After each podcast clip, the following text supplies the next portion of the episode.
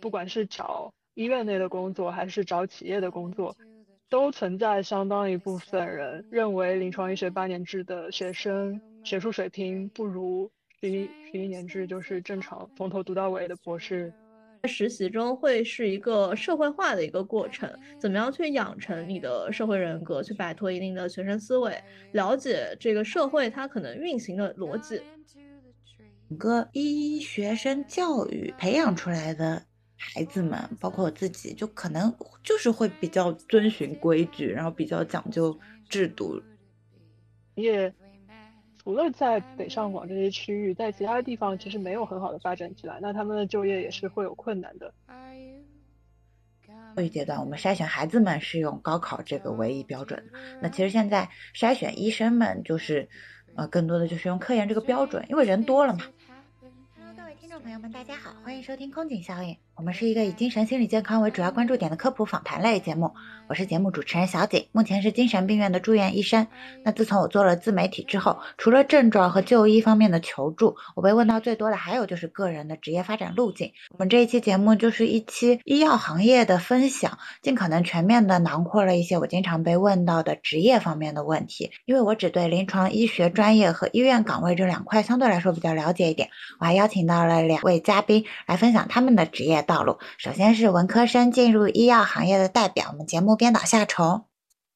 嗯哈喽，大家好，我是夏虫。本科呢，我念的是汉语言文学专业，就是 total 的一个文科生。研究生也大差不差，念的是媒体与创意写作。然后从二零二二年初的时候开始在药企实习，前后呢把业内大大小小的一些呃医药的咨询公司也实习过了，也做过小半年医药投资。现在是在一家医疗器械公司的市场部实习，现在也是在找呃秋招的工作的阶段。那还有一位今天的嘉宾是医学生转行去企业就职的代表，今天的特邀嘉宾小林。Hello，大家好，我是已经润走的医学生小林，临床医学呼吸内科八年制博士毕业，目前刚刚拿到了企业的 offer。发这期节目的时候，我应该差不多就快要入职了。那谢谢二位来到我们的节目。那今天最后一个分享人就是我自己嘛，说的更加具体一点，我是先念的临床医学的本科五年制。考研的时候考了精神病与精神卫生专业的专业性硕士，就是俗称的四证合一，会带一个规范化培训，具体我们在后面再展开。那毕业以后，我现在是在一家嗯精神病的专科医院，从排名上来说，它是一个二级甲等医院。然后从今年八月份起开始参加了工作。那这期节目也是一样，我们提前在听友群会公布嘉宾的个人信息和节目主题，收集一些大家想问的问题。如果大家有想向嘉宾提问的话，记得通过节目简介找到我们的听友群，可以在微信搜索“空警下划线零三幺零”，两个都是后鼻音，添加小助手说明来意，就可以入群讨论更多精神科和心理健康的知识啦。除此之外，我们也可以一起交交朋友，约饭吐槽。那么言归正传，我们就在介绍个人经历的过程中，回答一些经常被问到的大家在职业选择上的问题。首先有请我们的文科生夏虫来分享一些他入行医药企业的一个经过。嗯，整体来看，回顾我这近两年的经历，然后我是一个文科生，但我经常跟我朋友说，我好像辅修了一个医学的双学位，然后自己专呃专业课层面其实钻研的不算太多，小说作品也没几部，然后现在还在比较艰难的写我的毕业小说，然后反而是比较一意孤行的在积累医药行业的经验，也是孤注一掷的在找这个行业的正式工作。嗯，回头看为什么我会踏足到医药行业，其实还蛮机缘巧合的。嗯，一开始是想做咨询嘛，然后，呃，比起那些商科生，我觉得我好像可以从几个行业里面去选，然后就从这个硬科技，然后还有碳中和和医药。然后当时比较巧的就是，呃，我在二二年初的时候那一段药企的实习是，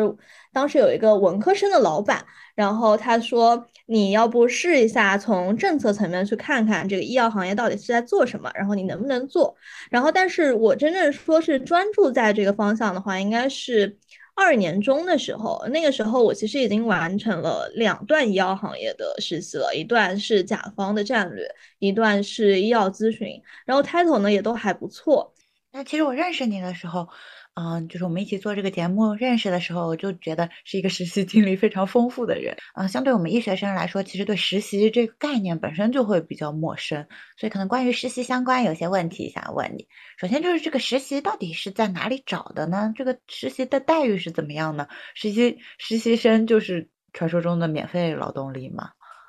嗯，说实话是蛮便宜的。其实每每一段的话，可能就是我的实习工资大概都在一百二到三百这样。然后有一些有些公司，他的博士可能拿到三百五，然后但是其实也就这样，然后甚至比不上互联网那些开发四百一天起薪。然后这个我觉得他们可能干个二十天也有个小小过万吧。如果是加上一些这种餐餐补呀，还有一些这种各种住房补贴什么的。然后那其实我每一段。这个实习都是自己投的，有时候面试的时候，有些人会呃蛮惊讶，就是说你文科生然后投这么多医药方向的实习，是不是有内推啊，或者怎么样？但是我这里强烈推荐几个公众号吧，就是比如说像呃投资的，然后咨询的，像是创投实习圈，然后还有像今日实习，然后这些基本上都是招聘人他们自己会放这个岗位，然后去。呃，邮箱投递其实是比较快，就是快速，然后也是比较触达的。然后默沙东的那一段，其实一开始是在实习生，然后那个 app 上投的。就是每一家公司它招聘投递的这个渠道可能不大一样，但是都大差不差。就是一些比较传统的实习的这种 app，然后还有一些比较火的这种公众号。对，哎，那我还想问，就是这个实习它大概的工作时长和工作强度是怎么样的呢？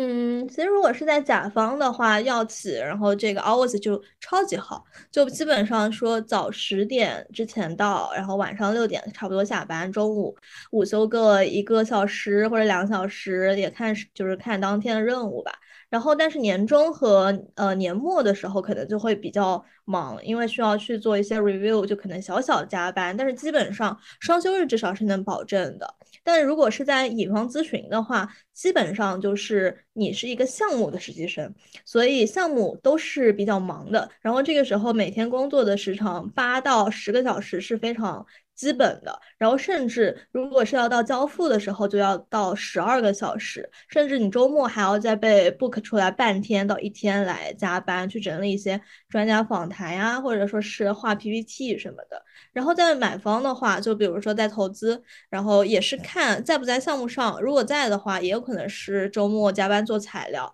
然后工作日的话，会议可能也比较早，也比较多，尤其是老板们，他们还是要去全国飞去看项目。然后你实习生的话，你可能在办公室还是要去跟这些项目，就乘坐的压力会比较大。如果是想躺的话，去甲方还是挺不错的。如果是乙方和买方的话，也要看就是实习生还是正式员工，还有他们那些工作年限、个人的一些工作效率和这些工作层面的一些追求。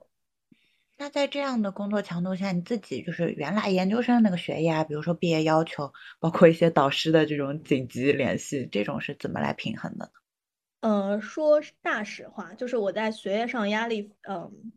不大不大，基本上没有，因为我是专硕，没有发论文的需求，也没有强制要去什么实习单位，然后我导师又巨富。完全就是节奏我来掌握，然后又因为是在本校读研，所以在考核的规则什么的，其实摸得比较透，考勤不缺，然后做好期中的那些 presentation，然后写好期末论文，呃，还是比较轻松的拿一个 A 加或者是 A 的。对我认识你之后就感觉其实目的性会很强，就是会知道自己其实是想要什么，然后向这个目标前进的过程中的各种小问题就会被规划的比较好。所以我有点想问你一个比较抽象的问题，可能更多是面向后辈或者一些对这个领域不太了解的人，甚至是比如说我们医学生的话，很多人可能甚至对实习这个概念都是陌生的，因为相对来说，医学生的实习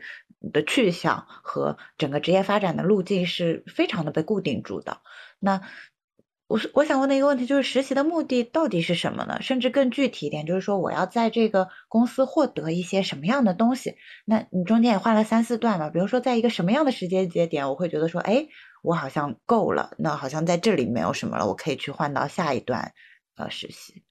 嗯，其实这事儿吧，我觉得要从我本科开始讲起，因为我我本科做的其实是互联网相关的，然后还有一些这种策划呀，还有一些像是编辑，然后当时其实目的还是没有那么明确，更多还是说赚个零花钱，然后不要让自己的课余之后会比较无聊，只想着躺着或者怎么样。呃，也是想着认识一些这种在社会上的一些朋友前辈吧。然后在研究生阶段，其实也是呃或多或少的去接触了，可能也实习了大概小十家。然后当时我的感觉其实是这样的：本科我去找的基本都是大厂，就是去看一些 title。这可能也是现在还是蛮多小朋友们会去。嗯，看重的一些吧，就是用一些平台的光环。然后，但是你说究竟我是要去做一个运营呢，还是做一个产品呢，还是做一个呃这种策划，然后还是商务呢？对自己的一些职业规划其实不太明确，更多还是要去做一个试错，然后去找到自己可能在工作中可能会得到的成就感。但是研究生阶段给我比较深的一个影响，可能就是在实习中会是一个社会化的一个过程，怎么样去养成你的社会人格，去摆脱一定的学生思维，了解这个社会它可能运行的逻辑是什么，或者是公司它的一个运作的模式，甚至是商业模式。当然，就是这些其实触及机理都还是比较抽象的，也不是你实习一家公司、两家公司它能够完成的。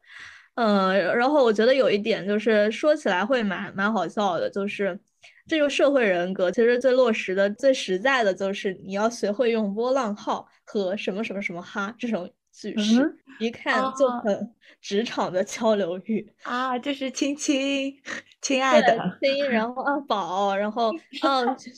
就就这种对，然后一定要加一个波浪号，表示说你非常积极向上的那种感觉。所以我感觉其实是社会化之后会比较看重的，就不能太冰冷，就说好 OK，然后这种话。哇，那在我们医院里就是完全不一样。我们医院里就是一定要注重说给这个人发微信消息的时候，首先是要带一个称呼，就是正式的称呼，他的姓加上他的，比如说是职称或者是职位，就是。主任，那比如说这个主任同时是科长，那你要先尊称他为科长。如果这个时候是用到某某老师这个称呼，就会显得有一点套近乎，除非这个人真的是你的导师。如果是这种职场关系上的领导的话，可能更多是要以职称称呼他，就是完全不能有波浪号，各种标点就是逗号、句号，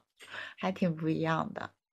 哎，稍微有一点跑题了。我们回到这个夏虫的经历，因为夏虫很特色的一部分，可能就是说你是作为一个文科生，然后相当于是有一点跨专业的来到了这个医药行业，医药行业的企业。那我想问的问题就是说，你会觉得相对来说哪些专业进入医药行业是更容易的？那你文科生入行的占比多吗？嗯，其实前几年的话，像一些英专生，然后还有说是市场营销偏商科方向、泛商科方向的，也算是文科生吧。然后还有一些社会学这些会进医药行业，可以去做市场，就是 marketing 方向。然后这个会占比比较大。但是近几年我的观察，尤其是今年吧，基本上都是学药学的。少部分学护理的，还有临床的也不少，然后他们都会去抢一个大厂的管培生去轮岗，然后就从销售做起这样子。如果非要给一个占比，我觉得占比可能更像是八二开吧，八是医学生，医药方向的。那你自己入行以后的体验如何呢？比如说你同专业的别的同学，他们的去向可能。大多数就是一个更被规定好的主流的道路是什么样的？那你觉得你现在的生活跟他们做的这个职业选择的生活相比，有什么好的地方和不好的地方？嗯，我觉得首先我是认清楚了，我是没有什么创作才能的人。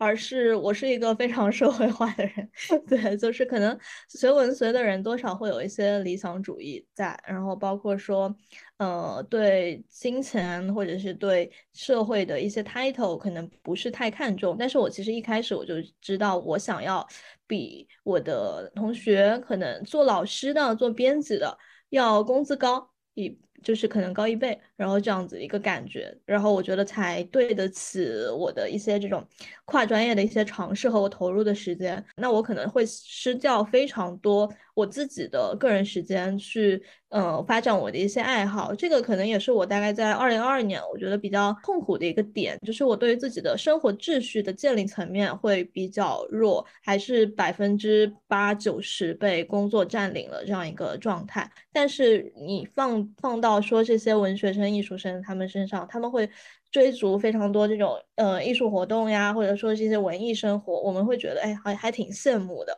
也是各有利弊，就是会蛮快乐的，就看个人他能够获得成就感的一些源泉在哪里。就是实习更多还是去找到自己适合什么，然后找到自己的一些喜欢的行业或者擅长的职能。我觉得我的这个。这个人设对文科生进医药行业，我觉得更加希望是给大家一个呃视角，是我可以做专业之外的事儿，我可以找到我自己喜欢做的事儿。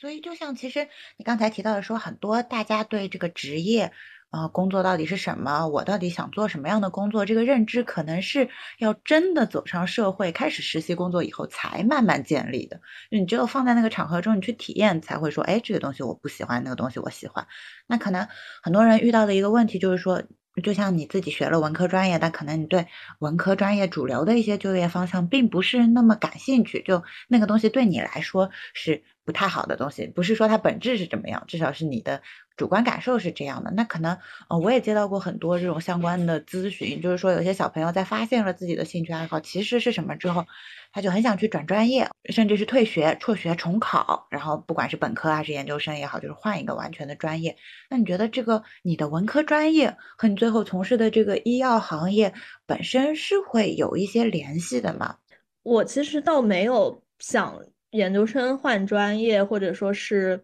退学重考，但是我们之前在听友群也有，就是听友他在讨论这个事儿嘛。然后我觉得其实也会蛮，嗯，tricky 的这件事儿，因为你不确定你最后退学重考之后你是喜欢的，倒不如就是用一些比较低成本的方式，就像是实习，然后去体验这个行业。小林好久没说话了，那下面就由小林来给我们介绍一下自己整个职业的过程。因为其实相当于你是从这个临床医学，就是我们印象中一个非常固定的这个职业道路中跳出来了。然后像啊医学生转行啊，也是现在一个相对来说比较热门的话题。那作为这个临床 run 学的代表人物，有什么想要给大家分享的职业心路历程吗？嗯，其实我是我们整个专业里面比较早就开始规划，想要在毕业之后不做医生的。我觉得最主要的原因是因为我是我是 work-life balance down。我们都知道医生这个行业它本来就工作时长很很长，这几年又非常卷科研。我在博士期间，呃，比较早就会零碎的了解一些医疗企业的信息。在博三的时候，找了一家公司实习。一般在博士期间想离开医院去企业企业实习是比较难得到导师支持的，但是我是比较幸运遇到了一个开明的导师，所以我的转行之路在前半程都是比较顺利的。等到实习结束之后，我正好呃就是正好碰上了大环境不太好的时候，找正式的工作变得比较困难。嗯，不过现在回想起来，从我第一次走出去面试到现在拿到了满意的 offer。总共也就五个月的时间，总体上来看还是比较顺利的。在整个 Lin 的分享中，我关注到你其实是博三才开始了解这个转行的事情。嗯，不是，是博士期间就在了解，博一就开始了，然后博三是找了一个实习，正式体验了一下。因为你是八年制的这个博士嘛，其实是一个博士学位，那你自己会感觉说，临床医学的博士学位它在社会上？医院外面是好用的吗？你就职或者实习的过程中有遇到什么就是被评价的部分，或者遇到困难的部分？总的来说是好用的，因为它毕竟是一个博士学位，呃，在我们和硕士学位竞争的时候，我们就是有优势的。但是，不管是找医院内的工作，还是找企业的工作，都存在相当一部分人认为临床医学八年制的学生学术水平不如。十一十一年制就是正常从头读到尾的博士强的，我自己也遇到过一次企业面试的时候，对方在听说了我的 SCI 论文发表情况之后，他就表现不太满意。后来猎头也跟我反馈说，就是这家公司以后希望他们找的博士都是十一年制的完整学制的博士，而不是八年制连读的博士。啊，那其实企业对科研成果的产出要求也挺高的，至少是在你面试的这家公司的这个岗位上。有的直线领导他就是比较关注基础科研的能力，但是我拿到 offer 的这家公司，我觉得这位领导他是比较关注我对于临床研究的了解程度，就是每个人的侧重点都不一样。我了解到，就是医药企业有非常多的缩写，就是不同的岗位。那你是怎么找到自己的目标岗位？怎么去了解这些岗位具体在做什么的？有没有什么工作内容介绍相关的博主推荐给我们呢？呃，首先就是在一些呃跟学长学姐呃还有老师们的交流中，就是零零碎碎的会了解到我们临床医学毕业生适配的适配的岗位，呃有三大方向，就是包括医学事务板块的 MSL 或者 MA，临床开发板块的 CRP，呃还有药物警戒板块的 PVP。然后要去明确目标岗位的话，第一要看工作内容和自己的兴趣是否匹配。如果是医学事务板块的工作，它主要是以药物上市后医学信息的输出为主；CRP 的工作是以药物上市前临床开发策略的制定为主；PVP 的工作是以药物不良事件病例报告分析为主。这些是他们最主要的职能，但是其实工作内容都是非常丰富多层次的。呃，我先推荐几个博主。首先一类医学生博主，他们会写一些关于职业规划、职业体验的帖子，比如说阿拉阿拉不拆家，他是临床医生转行 MSL 的。呃，还有一个木牙木牙大木牙，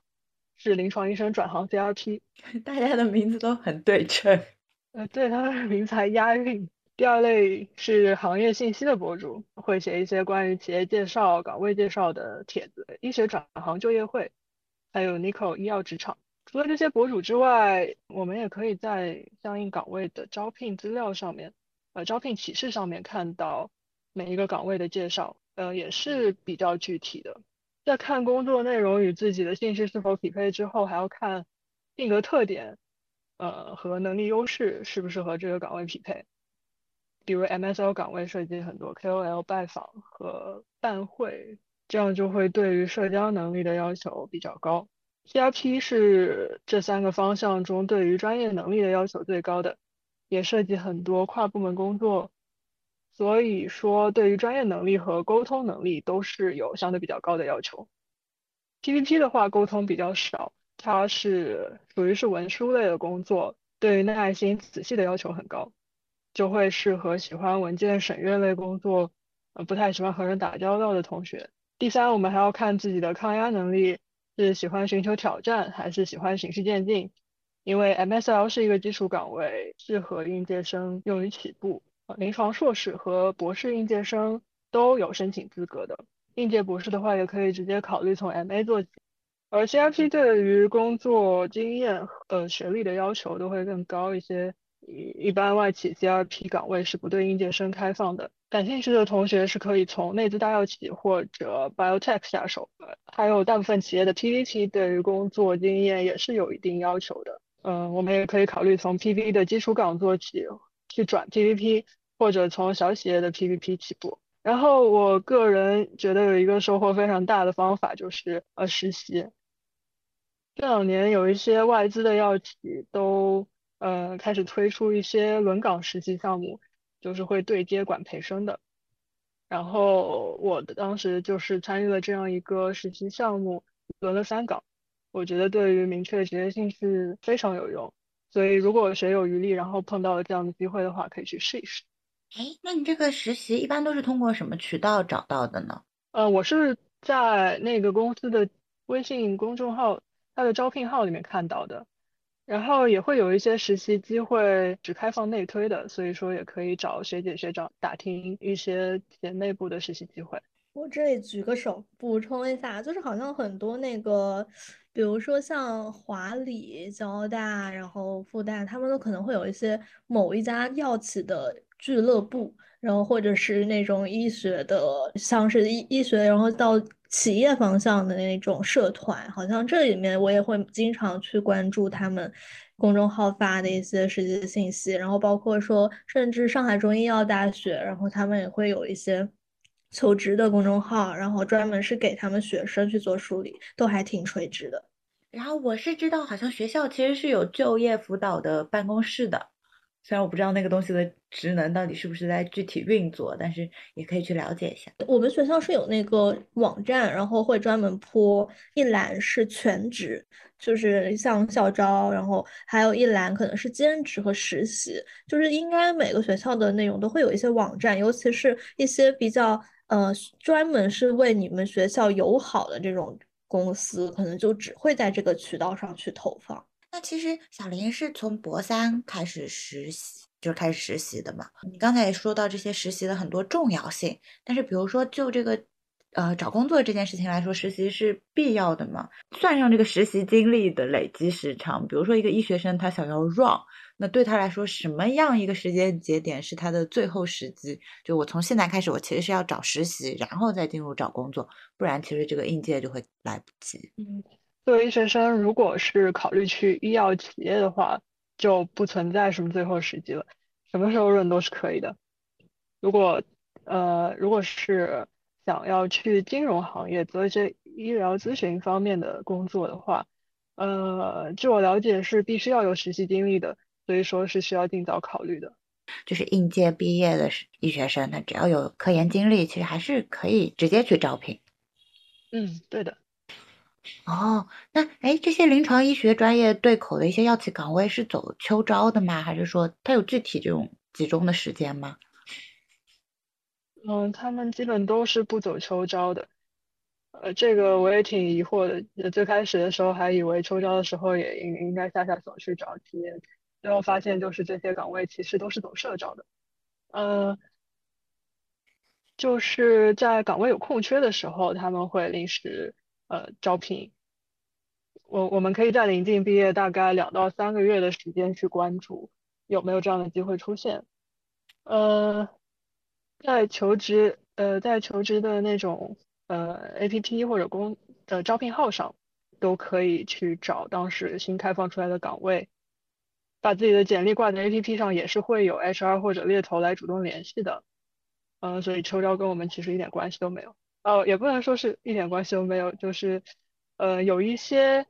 呃这两年有一些新出来的管培生岗位，既往其实是没有研发医学研发方向的管培生的，但是这两年就是这个方向也模仿了像市场啊、销售啊，就是商业方向的那些设定。呃，搞了一些管培生项目，这些项目是会在秋招的时候进行招聘的。那最后就说了那么多干货，最后问一个稍微比较抽象的问题，就你顺利就职以后有什么感想吗？在求职过程中比较看重的就是你自己选择公司的标准，或者对整个生活的期待是什么样的？我顺利就职以后的感想是，就是我觉得挺感动的。呃，因为今年行情不好，工作很难找嘛，我面试过程也不太容易。但是最终还是接到了我最感兴趣的岗位的 offer，而且公司也挺不错的，项目和我的专业也是匹配的，呃，所以总体上来看就是一个非常理想的 offer。求职过程中我比较看重呃很很多个方面吧，首先呃最最要关注公司本身的规模潜力，呃研发能力。第二，公司对于加班的要求不能离谱。第三，我将要接手的项目，它的领域和我的专业是不是匹配？然后这个项目是不是可靠？嗯，第四，面试时我也要体会一下直线经理和我的气场是否相合。第五，呃，感受一下公司招聘的时候是否诚意。如果这些都 挺不错的话，那。呃，我就会对于这个公司很满意。那方便问一下，大概就是经历过了几场面试，最后定下来？五场。我想问的问题差不多就是这样。夏晨有什么需要补充的吗？我就是一整个就是愣住了，就是大家还是很强的，然后文科生还是可以再接再厉的。你指的你指的这个强是在，就是就我就我我原来可能本来想讲的就是那个关于。医学生，然后他们在实验室和在医院的那些成果，就确实还是社会上很认，然后也是大家非常努力辛苦的一些成果。我是不可能短期的去超过，或者说是能够追上的。所以之前对于自己的定位是有一些偏差的，然后就是这个秋招狠狠的让我打击到了。哎，但其实我刚才听小林说那个就是 SCI 的数量。就是主管不满意什么的，我还挺，就我还挺震惊的。就是在我的概念中，包括我平常接受到的一些呃，就是讯息后台的这种小朋友们问我的问题，我会觉得说，很多人想让出医院，就是因为这个科研要求难以达到了。我我至少我接触的大多数大多数医生，可能是对这个临床工作本身还是比较感兴趣的，就对看病这件事情还是会有热情的，但是可能确实就是无法兼顾，然后。不知道，至少我自己是没有什么科研成果的。然后就是当时如果很想 run 的话，也是因为就是说，我觉得我拿不出什么科研成果，不想被大医院 push 我的科研成果，所以我会想说，哎，会不会就是找公司上班什么的？那这么看来，就是其实公司是更看重这一块，然后后续的就是业务内容其实会更多的围绕就是在读期间从事的科研这部分开展。也不一定了，就是还是要看岗位的。呃，首先我。我面的这个岗位，它是确实是对于研究能力最看重的，就是 CRP 嘛，是做临床研究的，那可能和基础研究也有一定的相通之处。你要你要从这个呃药物的机制开始了解起来，关于药物的临床前实验，它有什么样的优势，也是要有一定的了解的。对于一些其他的岗位，比如说上市后的 MSL，或者去做药物警戒方面那个药物安全性的分析，其实他们和基础研究。基本上就没有什么关系了。我觉得，呃，那些岗位的面试官可能不太会关注在博士期间的基础科研项目。想问一下，就是，嗯，有没有比如说像一些鄙视链这样子？就比如说有多少篇的大佬，他就是一马通途的这种感觉？不知道哎，这个 这个问题我无法回答，我也没有接触过，呃，没有接触过什么有多少篇的大佬。呃，然后去跳跳出来准备去企业的，好像也是。所以说，其实可能也是悖论，可能就是说，你真的拿到了一个非常强的一些正反馈之后，你会觉得，哎，好像这样也不错，或者说，其实也没有觉得。自己不行，然后或者怎么样，然后就想要去换一个方向，可能几个方面吧，一个是能不能接到正反馈，第二个是目前的环境大家都满不满意，以及说自己个人生活层面对于这个工作它是一个怎么样衡量的。嗯，而且我觉得还有一点就是说，嗯，就因为科研都是以一个团队去做的嘛，那如果就是你的团队，或者说的更直白一点，你的老师导师他。意识到你，你其实是想就是去企业工作的，我感觉就可能在读期间的更多资源就是并不会第一选择倾向于你，那你也就并不会有很多这种文章发表，我觉得是这样。嗯，对，那我这里想就是想问一下林泰，就是像呃，你想从医院到企业，然后你家里人以及说你的同学们，他们会有给你一些什么样的就是声音吗？嗯，家里人起初是不支持的，在他们的概念里面，就是希望我能拥有一个呃医生这样子稳定又体面的工作，而且会觉得已经学习了八年的医学知识，如果跳出医生这个行业会比较可惜。但是，嗯，在跟他们进行了一番沟通之后，他们最终也是能明白我想要跳出去的原因。然后现在目前是也比较支持了。同学那边的话，其实我觉得大部分人也都似乎怀揣着和我一样的想法。很多人都其实经常会有有时候发生一些小事就会喊几声想要跳出去什么的，但是其实真正行动的人是比较少的。那你觉得影响他们真的做决定的有什么因素呢？我有一个同学，他表达过，就是呃，即便是。即便是在这个圈子里待的不舒服了，但是好像没有那种能够跳出已经适应了的生活的那种勇气。我我觉得，我我不是说人家不好，因为我自己也是这种性格，就是我感觉医学生这个群体本身还是有一些性格特征的，因为相对来说培养时间特别长，然后最后的这个结果就是做医生的这个呃结果在很早就被定下来了，而且医生的形象可能更多就是一个嗯稳定、社会地位高。然后比较符合主流的这种社会价值观的这么一个职业，所以我会觉得，不管是我接触到的医学生也好，还是说我自己，就是在整个过程中，首先就是可能本来小的时候，在更早的读书阶段，初中、高中，他就非常能适应规则和教导，所以才会在学习成绩上比较能卷。那相对来说，医学专业是在高考也是一个招收分数要求比较高的一个专业。然后在整个培养的体系中，也是课程非常的多，非常的忙碌，而且就是还有各种各样的要求施加，所以我会觉得整个医学生教育培养出来的孩子们，包括我自己，就可能就是会比较遵循规矩，然后比较讲究制度这样的性格特征。所以大家虽然可能嘴上说 wrong 啊什么样的，但是可能更多是向内的，就是我觉得自己。没有办法去满足这些要求，我我需要更努力，我需要更卷，好像是给我感受是这样的，我不知道 林赞不赞同。嗯，对，是是有这样的感觉，整个医学圈子里大家的性格都是比较趋向于稳定的。但是我刚才又想到了另外一个原因，就是，呃，好像上海的孩子就会更容易，呃，有勇气润一点，然后有很多。可能从外地过来读书的孩子，他们会考虑到，嗯，只有他们留在上海去企业就业才是会比较有好的发展的。但是如果考虑回老家的话，制制药行业除了在北上广这些区域，在其他地方其实没有很好的发展起来，那他们的就业也是会有困难的。在考虑到这个方面，也会让他们对于自己呃离开医生这个行业并没有信心。我觉得还是会跟原来家庭的期待有一定的关系嘛，因为其实不管是学费啊，还是这个培养年限上，就是我感觉大家医学生在读这个医学的时候，肯定家里人还是希望以后就是做医生。哎，那我这里想问，就像，呃，从上海，尤其是 top 学校，然后他回到当地去做一个可能说三甲、二甲这样子的医生，难吗？嗯，这也要分地方的。现在真的很卷了，有些省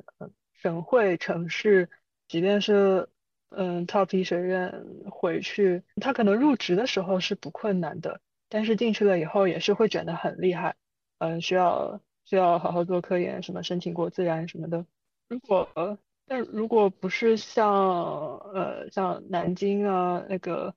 合肥啊这样子的省会城市，在更小一些的地方。呃，压力就没有那么大，因为医学一方面看学校，另外一方面他很多成果是跟着个人走的。文章很多的人，那他去别的地方找工作，相对来说就会畅通无阻一点。但是正因为他是带着很多文章去找工作的，他入职这个单位的时候，领导对他的期待肯定就是产出很多的科研成果，那相对来说施加在他身上的压力也会很大。是不是有点像一个循环的感觉？我之前大概在保研季的时候有刷到一些医学生，然后他们在选 offer，一个可能是说我们去呃湘雅系，然后还有是交大，然后他最后选择了湘雅，还是南方医学医医科大，我有点忘记了，但是就是因为他在南方医科大那个圈子里有比较牛的导师带着他，然后他就选择放弃了交大的那个 offer。对嘛，就是其实，嗯，现在评价医生的最主要的能量化的标准，因为你到底对病人有多好的态度，你收到过几面锦旗，或者你到底在临床上怎么样能把病人看好，那个是很难去怎么说呢，去打分的。但是这个科研成果是可以打分的。那我们中国人那么多，你像我们比如说在这个教育阶段，我们筛选孩子们是用高考这个唯一标准，那其实现在筛选医生们就是。呃，更多的就是用科研这个标准，因为人多了嘛，人多了他就一定要有一些标准去来，就是把人分层。那以科研为主要的量化标准之后，嗯，又像我们刚才说到的，科研是一个团队形式来做的，其实就是更多的让大家就是会选择一些这个熟悉的环境啊，然后有就是这种学术人脉也会变得很重要。这种人脉不一定是那种就是要社交的学术人脉，可能仅仅是你跟着这个老师很多年了，他也很熟悉你，对你的能力也知道，对你的人品也知道，这也是一个很重要的这种师承的感觉和人脉。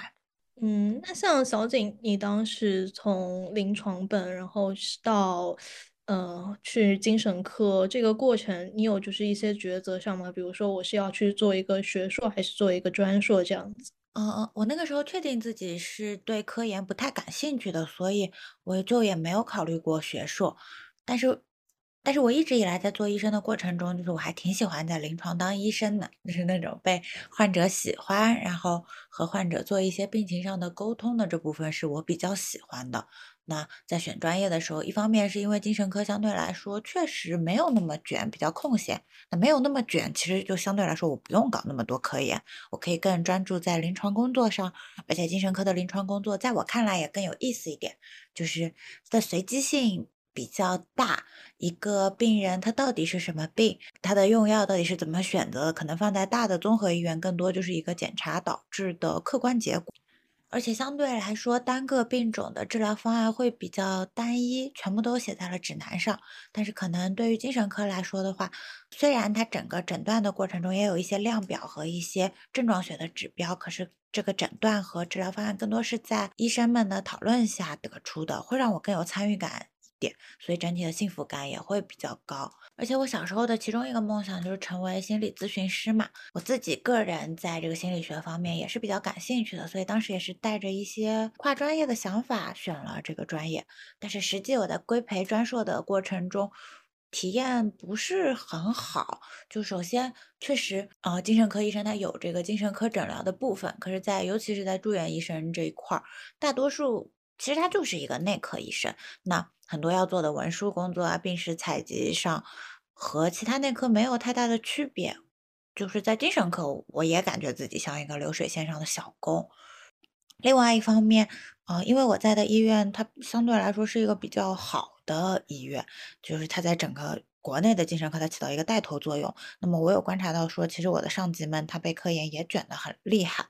那个时候我在我们学校读书的时候还挺自卑的，一方面我自己的科研水平又上不来，另外一方面我很忙，我没有办法去从事我自己本来想要的心理学的培训和这个和这个我原来说的这些临床患者沟通的部分。我感觉我的创造力有一部分在就读期间是被压缩的，所以虽然说是躺学，大家觉得精神科很空，但是 在这里就是提醒一下各位观众吧，如果你要选精神科是为了空的话，那个名校的，尤其是国内有名的这三个精神科，呃，北京。上海还有湖南湘雅应该也挺有名吧？他是应该也都还挺卷的。我有观察到，我的学弟学妹们已经甚至比我在读的那个时候还要更卷了。然后他就是不光在读的时候卷，如果你要留在这个很大很有名的精神病院的话，其实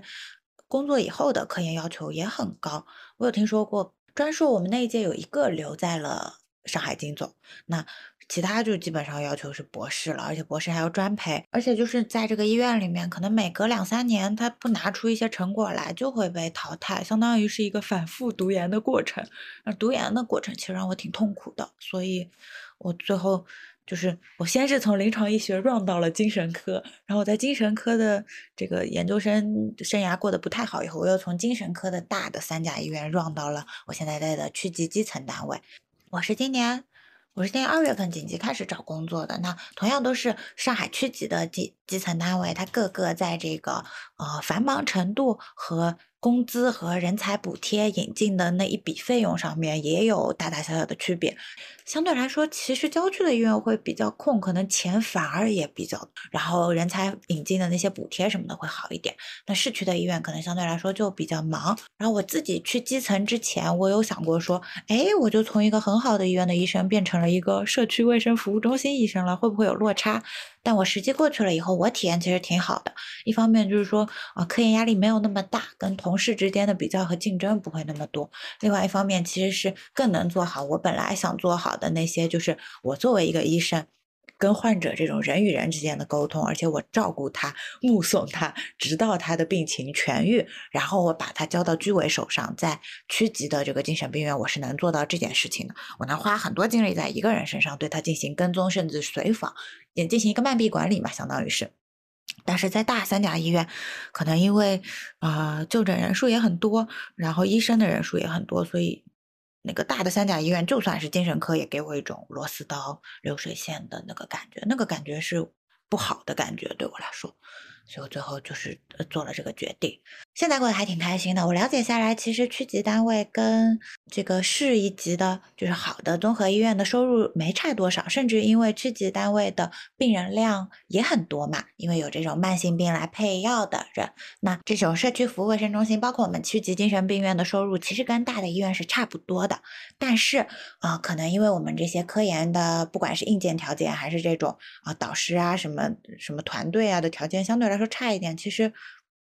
拿出科研成果就会比较困难。那对一个医生的职业发展、个人成长来说，相对来说会比较落后。但我自己的话，我就是想通过一些，比如说做科普啊、做这个节目，还有心理咨询上的努力来弥补一些。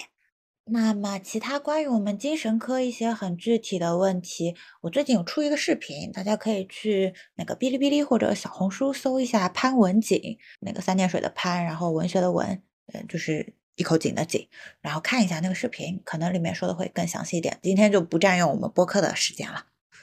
嗯，那听我说了这么多，我们职业分享的部分就差不多结束了。那其实就是大家对我们各自的就是更抽象的感悟也挺好奇的。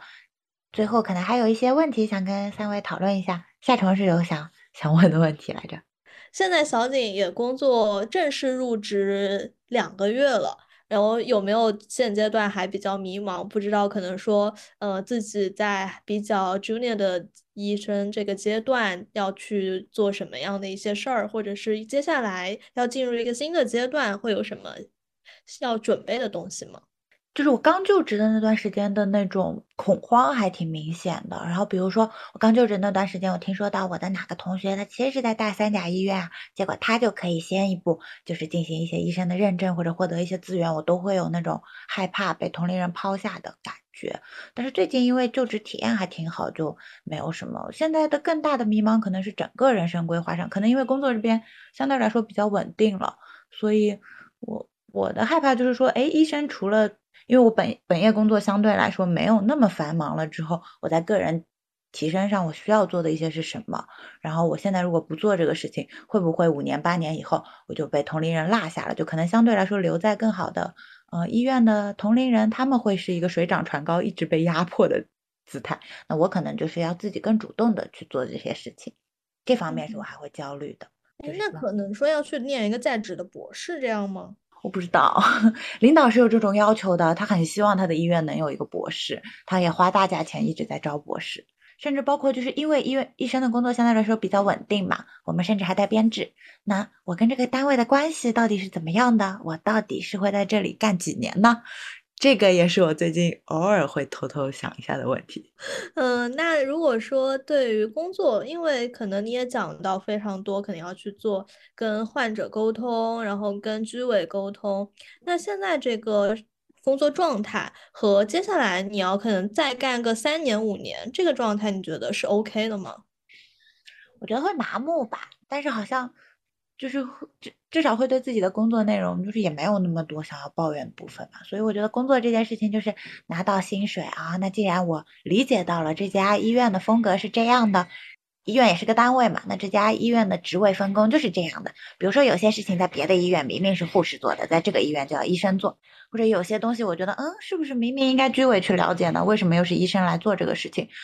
就是这种疑虑，就是我有劝自己在消除。因为每个地方都不一样嘛，那既然在这儿了，就既来之则安之。我觉得就是慢慢做自己的心理工作，慢慢麻木掉。但是在对工作内容麻木掉的同时，我有在注意提醒自己，就是说我其实是要做一些别的事情的。我不能因为仅仅因为工作就感觉到很累。我是想尽量把自己从工作中摘出来，不要觉得它累，不要觉得它烦，然后就是速度不带情绪的完成掉，然后去把情绪和体验放在很多其他创作性的事情上。但其实我感觉我们几个对工作的态度都还是，呃，希望它只是工作，而不是生活的占到六到七成这样一个比重。对，但又因为其实它占了六到七成的时间嘛，所以我会希望说，就是工作的过程其实跟别的稍微有一些连接，就至少不要是一个阻碍对抗的过程。呃，就是夏虫，我很好奇，因为你是从文科行业嗯进入了完全不相关的医疗行业，你面临的职业选择就是非常广泛，而且，呃，而且你本身在整个学习的过程中，对于嗯，涉及到的领域知识也并不是特别了解，所以我觉得，呃，其实你是做了一个特别困难的呃职业选择。那么，嗯，现就是会不会让你觉得，呃，接下来的路要怎么走？你会不会有一些迷茫的感觉？嗯，其实这个还好，因为能观察到我之前非常多的老板，甚至说像现在大药企，他们都是从销售做起。然后那这几年虽然销售也水涨船高，要硕士，甚至有些博士也开始投了，但是我还是觉得我应该是可以找到一份就是做医药代表的这样一个工作。然后这个可能在很多人眼里是不能接受的，但是我还是觉得是，呃，是我是 OK 的。然后我可能也。也是适合的，虽然我也没有真的去做过，但是像医药代表，它能够有什么样的上升路径，在我这儿我是有一个谱，有一个谱的。但是同时呢，因为我也知道，呃，医药行业这几年它的一些这种情况，所以也不排除去看其他行业的一些机会，就是会给自己留一些后手吧。那我感觉你迈进这样的一个新的领域去做医药代表的话。除了日常的工作，你肯定还要花很多的时间在填补原来医疗知识的空缺上。那么其实整体工作占用你的时间就变得更多了。其实我不排斥生活，呃，工作占我八成到九成，我可能跟你们不大一样，就是我觉得工作它可能只是工作是 OK 的，但如果是我真的去做我一个相对来说是。要垫垫脚尖，或者说是它是有本身有难度的，在我眼里它是值得的。然后，并且这也是相对来说需要去长期主义的一件事儿。这个可能是我之前没有呃经过一些比较系统的培训，然后什么，这个就应该是我的课题。嗯，就我心里就是有一个想法，有一个疑问，就是我觉得对我来说，就因为我本科是医学生嘛，然后。我在读研期间，我会觉得说科研这件事情，它整个，呃，就是不管是这件事情的性质，就是我到底该怎么做科研，然后包括它整个 SOP 和包括就是整个科研的过程中会给我带来的那种，就是我觉得还挺有共通性的那种情绪上的迷茫啊和无措啊，是独立于医学知识的一件新的事情。那甚至包括在我从医的过程中，可能就是这个临床工作，就是一个比较工匠性的这个临床经验的累积，啊，临床工作包括去处理这些事务性上的事情和学习知识，它也是分开的。所以我倒觉得说，虽然好像就是大家会觉得说，在这个专业上，哎，学的知识跟那个工作内容有一些偏差，我倾向于认为学的知识和工作内容都是会有偏差的。然后工作内容要求的东西和就我们刚才讲到的科学研究啊，就是知识积累的这部分，好像都是一些额外的付出。我跟令之前也聊过，像是那个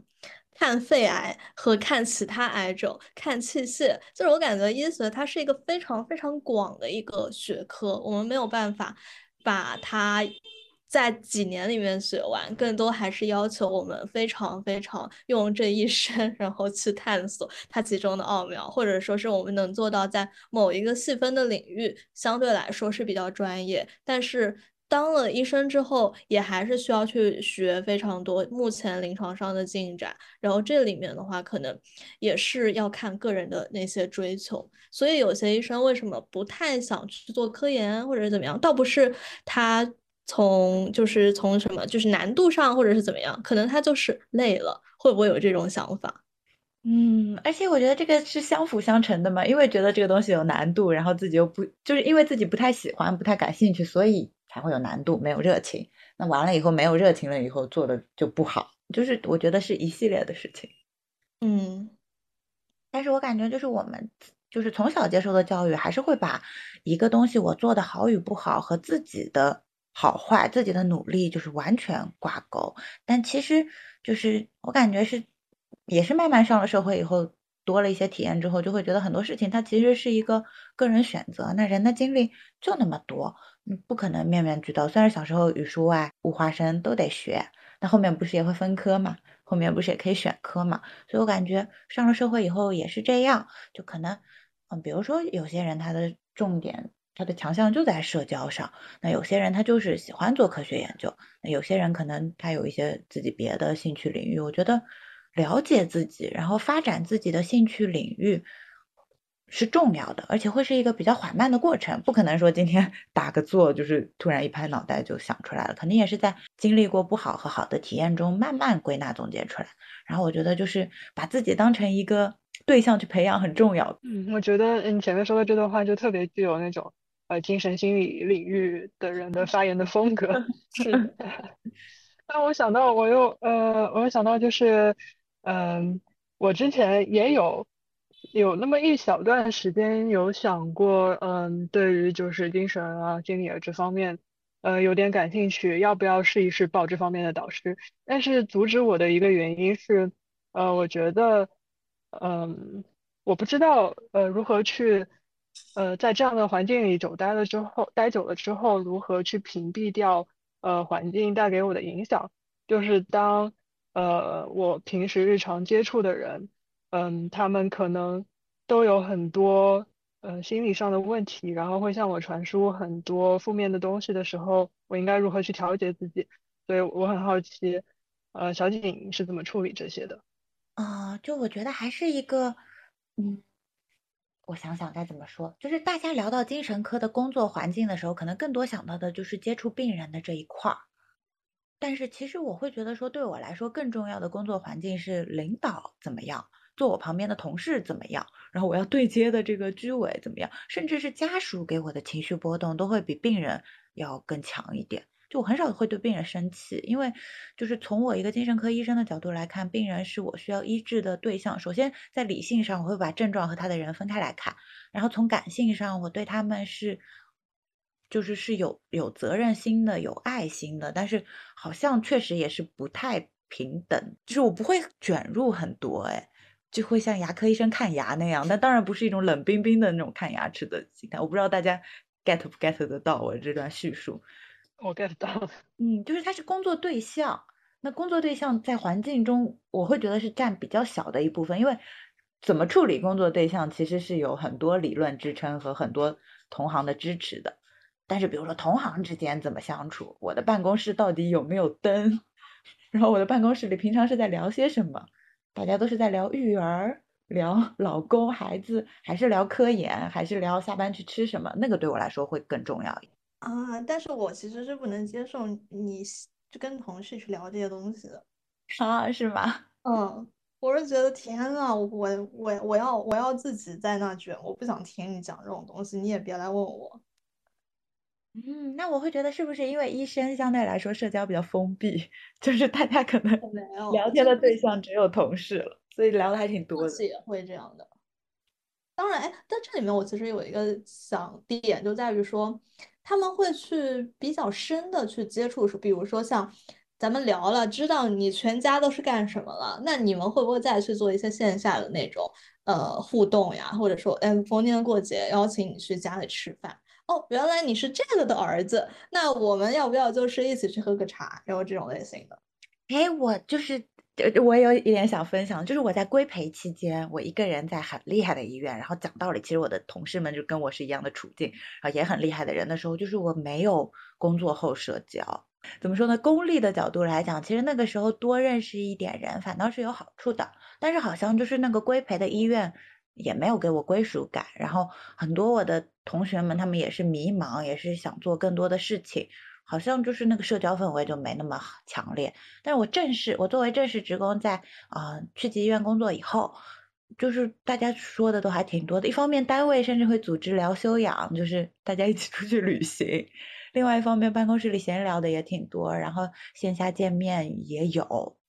感觉那个同事有一种家人的感觉。家人们，家人们。好吧，那我可能我不知道，我在这个层面上会有一点想要把工作和生活分开。哦，那我的态度可能更多是因为工作占用很多时间嘛，我希望。生活和工作就是能互相延续，但是又不互相干扰，就是可以，它可以在内容和形式上互相延续。但是我是希望有一个良好的侵入，就比如说我生活中这些放松的与人交流的习惯这部分侵入到我的工作中，然后我跟同事，我跟居委，呃，对我跟居委领导，我跟病人也是一些我生活中的性格也在那里发挥作用。然后另外一方面就是我这些精神心理的知识延续到我生活中，它是。一个正面的作用，帮助我自洽，或者我看到一些人间疾苦以后，我就更珍惜生活。就是我是希望他们融合的，我希望他们在理念上融合，但是比如说时间上有区分开来，下班了我就玩，上班了我就工作。但是可能我更多是作为一个整体，在生活和工作中穿梭的。嗯嗯，夏虫会分得更开一点，就是上班就戴面具是吗？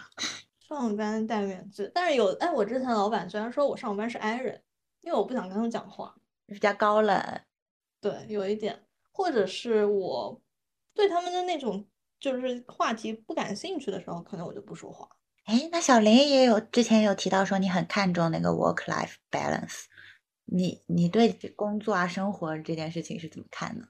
我之前提的这个 work life balance 其实完全是时间上的，我就是希望能有一些时间分给生活。呃，刚刚在听你们讲那个同事关系，大概吧，就是。在呃工作交流和日常交流，呃这个这个方面要怎么区分开？我是比较呃我我我比较倾向于呃小景这样子的观点，我跟他是差不多的态度。我觉得就是在工作上也不要也也也也不也不能完全的把自己的工作人格和生活人格区分开来。那么工作的时候可能和别人交流起来就会有一种很很冷漠的感觉。如果说大家平时也有一些生活上的交流，我觉得在呃合作的沟通上也会更轻松一些。嗯，那这个确实是，但是一般我的那种就是可能向上社交，其实也是来自于这种工作后他的一个生活场景，但是它会有一个场景上的切换。就比如说我们去看了一个项目之后，我们说，哎，要不要去某一个商场去吃某一个？比较难约的这种店的菜，然后在这儿的话，我们可能才会有一个 trigger 是开始聊这个生活。我不知道是不是可能之前做商科的人或者做什么就有自带着这种生人勿近的属性，一定要有这么一个转换器才能开始聊自己。我感觉在企业里面，至少我目前这个岗位，应该也不会有太多的闲情逸致，就是在嗯。完全不相干的场景下，在办公室突然之间聊一些别的，可能大家会工作时间完全是被工作占据的，嗯，也不会存在很多有可以闲聊的机会。嗯，那我感觉医院里面就是同事聊天还挺多的，那可能一部分聊天是跟医疗有关的，就比如说我们在探讨这个病人到底是什么，但是也是用一个比较闲聊的语气各抒己见。那尤其是在我们精神科，就这方面，甚至是心理学上探讨也会更多。就比如说，啊，我们觉得他的家庭是怎么样的，然后什么这种，然后这种就会其实会跟日常生活话题挂钩更多，也容易引出日常生活话题。好，那以上就是我们这一期节目了。嗯，谢谢二位来到我们的节目。今天主要做一个职业分享，一方面是想给大家一些干货，另外一方面，其实我们三个人在各种各样的想法和人生道路选择上也有非常多的不同。那具体自己当时是为什么这样做的，或者这样做了有什么好处和坏处，可能都是在走行进的路程当中才慢慢体验到的。虽然大家会看到说。不管是职业分享，还是很多，尤其是比自己年纪长的学长学姐的分享，好像显得那样的笃定，那样的有计划，但可能很多意义上的东西，很多说辞上的东西，和很多就是这些感悟的探讨，都是只能事后再来做总结的。那我们在我们当初的阶段也有迷茫，在现在的阶段也有迷茫，所以我觉得大家就是不要害怕吧。接受多样性，但是也多多的吸取这种理性上的知识，然后来谨慎的做决定。那就谢谢大家听到这里，也欢迎各位听众朋友们在评论区留下你的感想，或者呃留下你的感想，分享你的相关经历，或者有什么这种职业选择上的问题呢？也可以在评论区向我们三位提问。你可以就是选择具体的嘉宾进行点对点的提问都可以，我们会想办法联系到他，让他来回答。那有愿意参加录制对谈的，也可以在各个平台私信联系我们。如果你对接下来的节目感兴趣，可以在小宇宙、苹果播客等声音平台订阅我们空警效应，也可以在微信搜索“空警计划编辑部”，我们会在公众号更新整理过后的文字版内容。也欢迎加入我们的课，也欢迎加入我们的听友群哟。那我们就下次节目再见，拜拜，拜拜，拜拜。